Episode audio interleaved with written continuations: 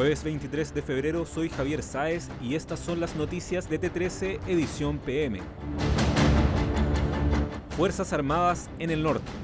El Ejecutivo decidió retirar el decreto de fuerza de ley que autorizaba el despliegue de las Fuerzas Armadas en el norte del país, quienes tendrían la tarea de controlar las fronteras para evitar la migración irregular. Según información de la tercera, el documento se retiró para realizar correcciones antes de comenzar su tramitación para la toma de razón. Se espera que el gobierno corrija el decreto dentro de la jornada para volver a iniciar su trámite. Parricidio en Puente Alto. Una mujer de 30 años fue detenida como presunta culpable del parricidio de su hijo de solo cuatro meses en Puente Alto, región metropolitana. Carabineros tuvo que ingresar al domicilio de la acusada después de que su expareja denunciara que había recibido mensajes de textos en que ella decía que mataría al bebé.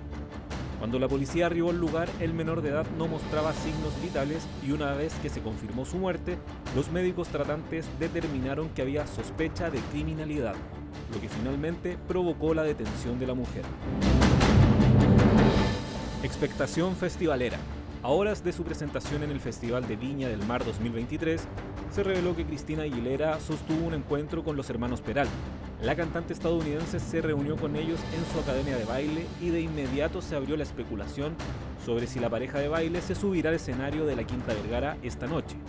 Junto a Cristina Aguilera, este jueves se presentarán Fabricio Copano en el humor y Polimá West Coast. Crisis en Nicaragua.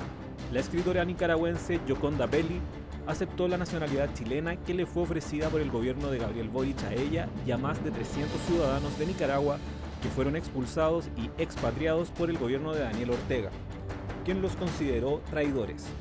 Bailey reveló que él se le había ofrecido la nacionalidad desde varios países, pero eligió el nuestro porque tiene muchos amigos acá. Juveniles Azules.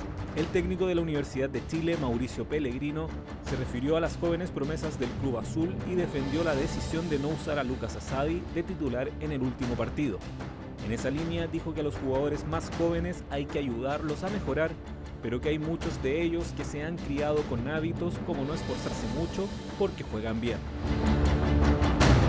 Con esta información damos cierre a este boletín de noticias. Recuerda que siempre hay más en nuestro sitio web www.t13.cl.